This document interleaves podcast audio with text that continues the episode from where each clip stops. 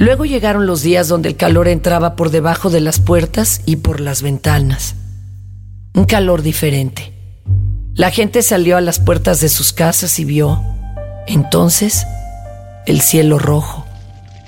El calor que venía de aquel cielo era distinto al de los demás días, porque no era rojo por el sol, ni era el calor del sol. Aquello se le conoció como el cielo de fuego porque fue provocado por grandes volcanes cansados de esperar. Y la tierra se calentó, y el agua de los ríos, y los peces salieron flotando con el estómago reventado, y el aire se llenó de olor a muerte. Después comenzaron las explosiones, golpes de la mano del polvo, y por la boca de los volcanes comenzó a salir ceniza un día, después una semana y después meses enteros. Y todo el orgullo de los hombres se cubrió de olvido y desesperación.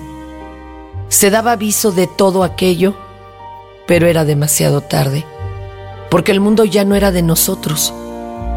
La era de los hombres de ceniza estaba acabando.